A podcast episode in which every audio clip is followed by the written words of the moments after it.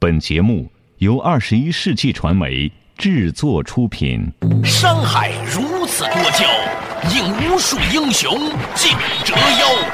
数风流人物，还看我是梁东。大家好，我是吴伯凡。两个男人孕育五年，梁东、吴伯凡帮你坐着打通经济生活任督二脉，东吴相对论。好戏马上开场。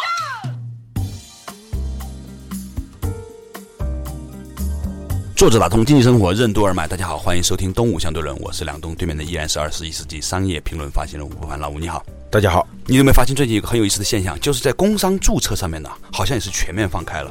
最近我看到了一个消息，说很多地方就是以前不让做公司注册的，现在都可以了，甚至一个地方可以注册好几个牌照了，显示着一个很重要的一个动机，就是国家要鼓励大家更多的去创业，哪怕是你一个人，一个人身兼董事长加总经理加打杂。加秘书、加加司机、快递前台，全部，这也是可喜的吧？除了盈利性机构，包括一些非盈利性机构的注册，现在也也在放开。我相信，只要草根的力量起来，就是自下而上的力量起来，中国一定有希望的。这个科斯刚刚去世的那个诺贝尔经济学奖得主。他跟一个中国学者合写了一本书，叫《变革中国》。这本书呢，读起来有点枯燥，但是他那个观点啊，还是很有意思的。他分析了中国这个三十年的这个变化，他提出了一个结论，就是在中国发生的这种翻天覆地的变化，恰恰是来自于这种边缘革命。就中国的改革开放。最初的意思是要改革国有企业，这是中国一直要做的一件事情。但是呢，当他开始启动这个改革的时候呢，使得像县一级的各种乡镇企业嘛，各种乡镇企业，他们借这个气候，他们就起来了，就有点像说，本来是做这样一件事情，制造了一种额外的那种氛围，使得另外一块地方在你的意图之外的那一个地方产生了一个巨变，这就是他所说的边缘革命。边缘力量就是说，乡镇企业已经有的乡镇企业和从无到有的乡镇企业，已经有的乡镇企业，比我们现在知道的美的，美的它就是一家在文革期间成立的企业，一九六八年成立的，叫广东省顺德县北窖公社塑料生产组，是这么一个社办企业。还有万象集团，现在已经是全球著名的汽车零部件供应商。不，它不是万象新天地吗？不是不是，是浙江的鲁冠球的这个万象集团啊，它是一家公社的农机修配站。这个鲁冠球当时是一个农机修配站的站长，他是在这个基础上逐渐成长起来，就成为大鳄。还有一些企业呢，它是借这个东风，这个东风所到之处啊，它生长的东西。这你就不知道了。春天一来，各种各样意想不到的那些生命，它也会活跃起来。所以风嘛，嗯，繁体字里面中间是个虫嘛，就蠢蠢欲动嘛。啊，蠢就是上面一个春，下面俩虫，是吧？对，蠢蠢欲动。对，同样呢，就是今天我们看在互联网领域，真正发生变化的，往往是一些什么呢？是一些大公司的小产品，或者是一些小公司在没被人注意到的那些角落里头，悄悄的潜滋暗长起来，它们形成一种巨大的力量。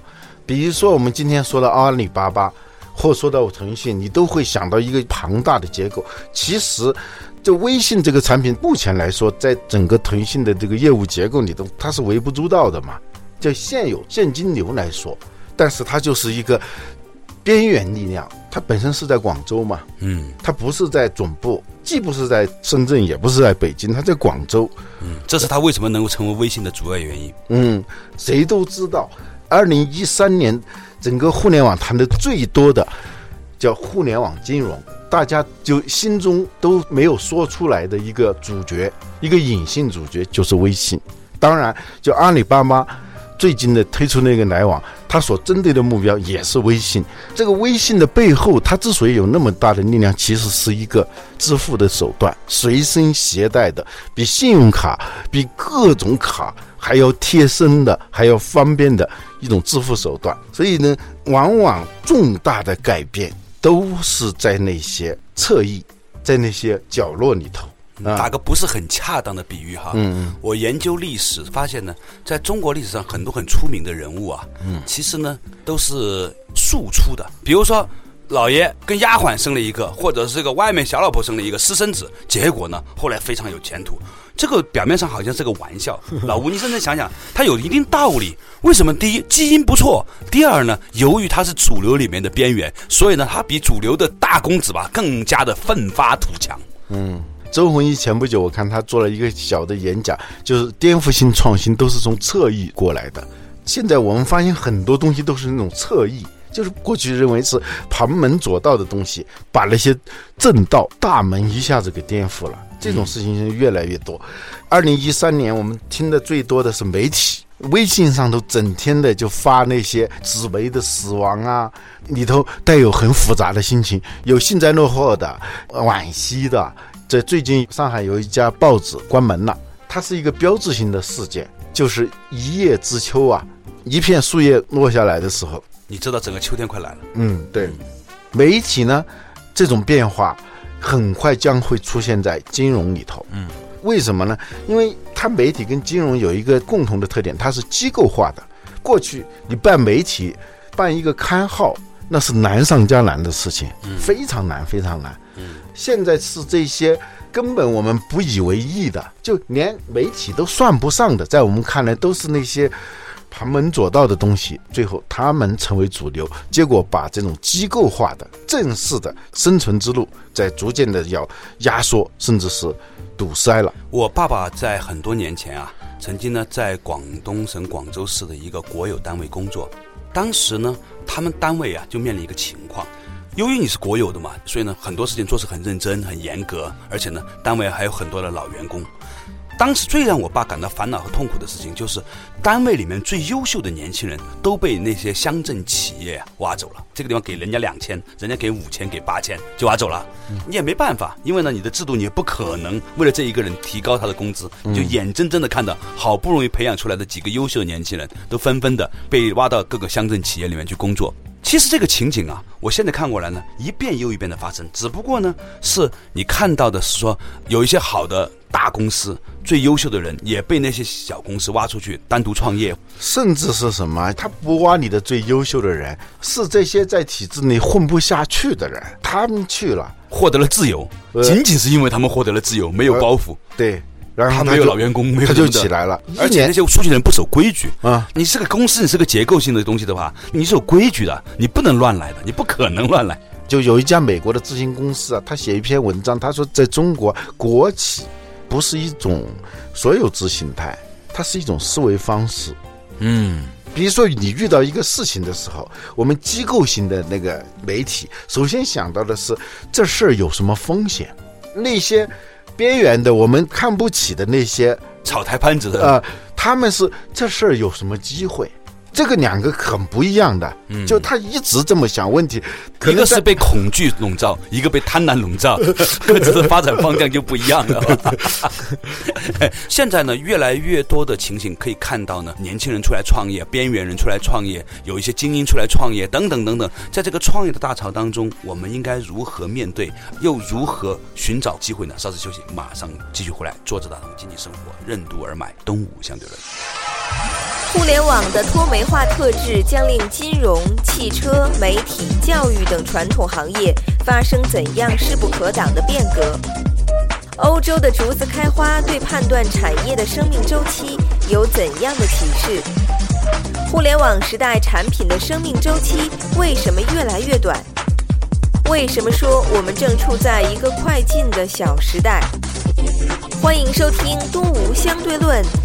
本期话题：角落里的巨变。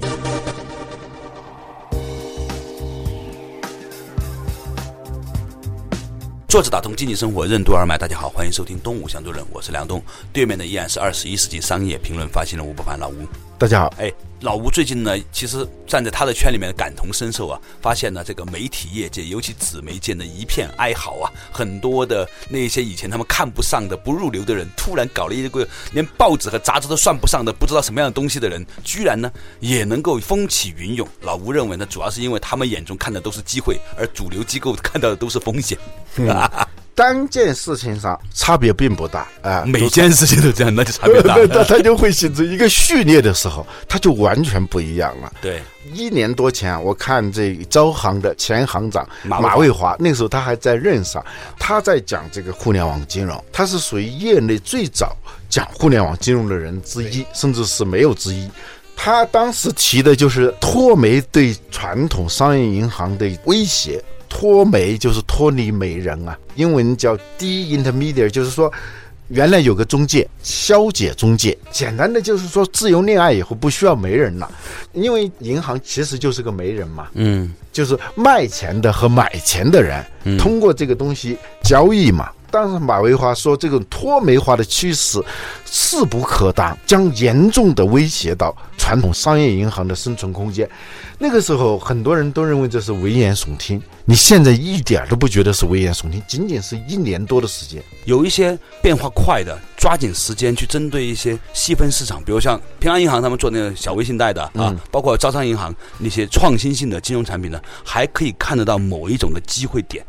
你想想看，现在所有的互联网公司、大互联网公司，本质上都已经是银行了。百度公然说嘛，对不起，我要破八百发嘛，对吧？你在传统银行买个六点几的理财，都已经笑疯了，好像已经很了不起了，那轻轻松松就扒了。余额宝很快，微信也会推出类似这样的金融产品。现在我相信只是一些政策上的限制。那么在这样一个背景之下，你会发现，不是说某一家银行面临这个问题，是整个的产业都在面临这样一个问题。传统媒体也面临这个问题，传统教育业也面临这个问题。对。就是说，这个气候在变化。多年以前，我看到有一篇龙应台的散文了，叫《一株湖北的竹子》。嗯，现在想来，这篇文章呢，它虽然写的很文艺啊，嗯，但是我觉得用来参照我们现在的很多产业的巨变啊，也是有它的启发作用的。就是一个传教士，一百多年前从湖北。就挖了一株竹子，嗯，他把这个竹子就带到了欧洲。欧洲是没有这个物种的，竹子它这个繁殖能力还是很强的嘛。砍下一段竹根，往那地里一埋，它就能够长，啊，所以全欧洲的竹子都是那一棵竹子长出来的。有一天，他突然在报纸上看到了这样一条消息：整个欧洲的竹子开花了。竹子开花的意思是什么呢？就咪咪要躺在妈妈的怀里数星星了。对啊，对，就等于就，那什么老这样嘛？呃，就是那首歌啊，就当我们都曾经唱的那首歌啊。对啊。竹子开花哟，咪咪躺在妈妈的怀里数星星，星星星星多美丽多美丽。明天的早餐在哪里？这是当时抢救大熊猫的时候那首歌嘛。竹子一开花就意味着熊猫没吃的了。就是它那个竹子就要死了。现在想起来，这简直是太荒谬的一件事情了。哦，又不是那一年才竹子开花，这个地球上竹子开花多少年了？就那一年吗？不是，竹子开花它的周期是一百多年。一旦开花以后呢，它的那个种子啊可以再长。嗯，那又是一茬了。这个竹子的神奇之处就在于，不管你这一株竹子是什么时候发的那个笋呐，竹笋长出来的，你今年刚发出来，但是那个母竹。是一百多年前的啊，刚它开花的就全部一起开。对，只要它的年限到了啊，虽然你是刚长出来的，它也要死掉，就信息同步。尽管说有老竹子有新竹子，但是所有竹子的寿命都是那一颗竹子，就是所有新老肉体里面装的一颗老灵魂。嗯，是这意思吧？对对，当时他写到这个，比如说有一个叫陈天华的人。二十多岁在日本倒海自杀，嗯啊，王国维五十岁在昆明湖投湖自杀，这些是什么？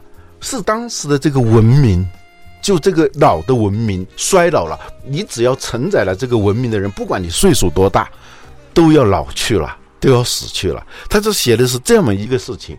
现在我们看啊，就最近呢，关门的旧媒体，有的历史很长，有的历史很短。不管你长还是短。你的寿命到了，不管你个体寿命是多，你别老你你你说他行不行？就指着我你你你，我很害怕的嘛。那个个体的寿命，比如这个纸媒创刊了是五年，那个纸媒创刊了是一百年。嗯，但他们在同一时间，当这个时节已经来临的时候，确实你不管什么时候加入国民党，到一九四九年你都得逃跑，是这意思吧？就千万不要在马上要解放的时候加入国民党，是吧？是这意思吧？现在就是新银行、老银行当然，它有一个涅槃重生，这颗种子重新要生长，但是是另一轮的生命周期了。我们现在对一些行业来说啊，竹子开开花了，竹子开花也是咪咪躺在妈妈的怀里数星星的。老我觉得你今天讲这个故事吧，的确给很多人有很多的启示。嗯，我们看事情啊，不能光是看。外表不能光看这个肉身，你得看后面那个信息系统。其实类似的比喻呢，就像两千年之前千年虫，你甭管是九五年买的电脑，还是九九年买的电脑，如果真有千年虫的话，你今天买的，明天也会中毒，对吧？气数啊，对，一个共同寿命，当气数已尽的时候啊。所以你的建议是不是说要去做的话呢，就要去做一些做的比较长周期的一件事情？就所以你不能够看说这个事情是不是它所承载的，或者说它上网，你发现没有？你从这个意义上，全欧洲的竹子都是联网的。对呀，大悲同体嘛。对，这个《红楼梦》里头不有这个叫“万艳同悲，千红一哭”啊？嗯嗯，但这说的太悲观了，就是说一个产品有生命周期，产业也有。一个产业也有生命周期。我说我们现在是一个小时代，这不是赶时髦说小时代，是因为产品的生命周期越来越短，不是说这个产品生命周期太脆弱，是因为现在的速度太快了。就像那个过去那个放磁带的时候快进，那个速度是几倍的速度，所以按正常速度你还可以持续个几十年的一个产品。由于我们处在一个快进的时代。所以你本来可以风光七十年的，结果你只能风光七年或者是三年半，这就变成了小时代。如果说这是一个大时代的话呢，就是由无数个小时代拼凑成的一个大时代。有时候你做了一个错误的产品是可怕的，但是就怕你做了一个错误的产业。就公司的风险还有时候是可控的，但产业的风险是不可控的。那搭载我们老说在泰坦尼克号上不要挤进头等舱。因为如果整个船在沉的时候，你应该找的不是头等舱，而应该找的是救生艇。媒体是这样。紧接下来已经出现的就是整个金融产业这个行业已经是原有的这种形态在开始分解了，甚至汽车，我们讲到过，汽车很可能五年之后将会出现。功能汽车和智能汽车这种分别，就像你五年前你听说过智能手机和功能手机这种分法吗？没有。就那个 iPhone 刚出来的时候叫音乐手机，真的吗？嗯，对，就是说还没有形成一个很好的概念，它是因为从 iPod 来的嘛。是能够打电话的 iPad 啊，对它其实它背后是一个曾经叫手机的电脑嘛，由它引发的其实是一个智能手机。这五六年的时间，一下子整个行业就变了。看哪个公司你是搭载的是手机那个船，那你就肯定沉下去。互联网金融到今天，它是一个金融的产业的。新的生命周期，或者是简直就可以说是一种新的物种。我们今天讨论的话题呢，跟小微企业和这个出来创业有关。之前老吴分析这一切呢，其实呢，多少给大家一些启示，就是您跳出来以后啊，别重新跳进一个。泰坦尼克号的头等舱上面去了，您呢还是应该选择一个有未来的行业。就像说前两天我有个朋友给我打电话，他说他有个特别好的朋友挖他去做一个纸质的媒体啊，理念如何先进，团队如何好，投资商如何好。我跟他说你千万别去，其实这是很危险的一件事情，不是你们努不努力的结果，而是呢你们坐在了一个大的向下周期的这个趋势上面，这实在是很可怕啊！稍事休息啊，马上继续回来，坐着打通经济生活任督二脉，东吴相对论。微支付为什么将是一场你死我活的战争？不能带出门的互联网产品为什么一定会怀才不遇？不能形成链条和生态系统的互联网产品为什么总会被别人征用？颠覆性创新为什么都是从侧翼包抄的？创业者应该怎样避免大机构、大企业的思维方式？欢迎继续收听《东吴相对论》，本期话题：角落里的巨变。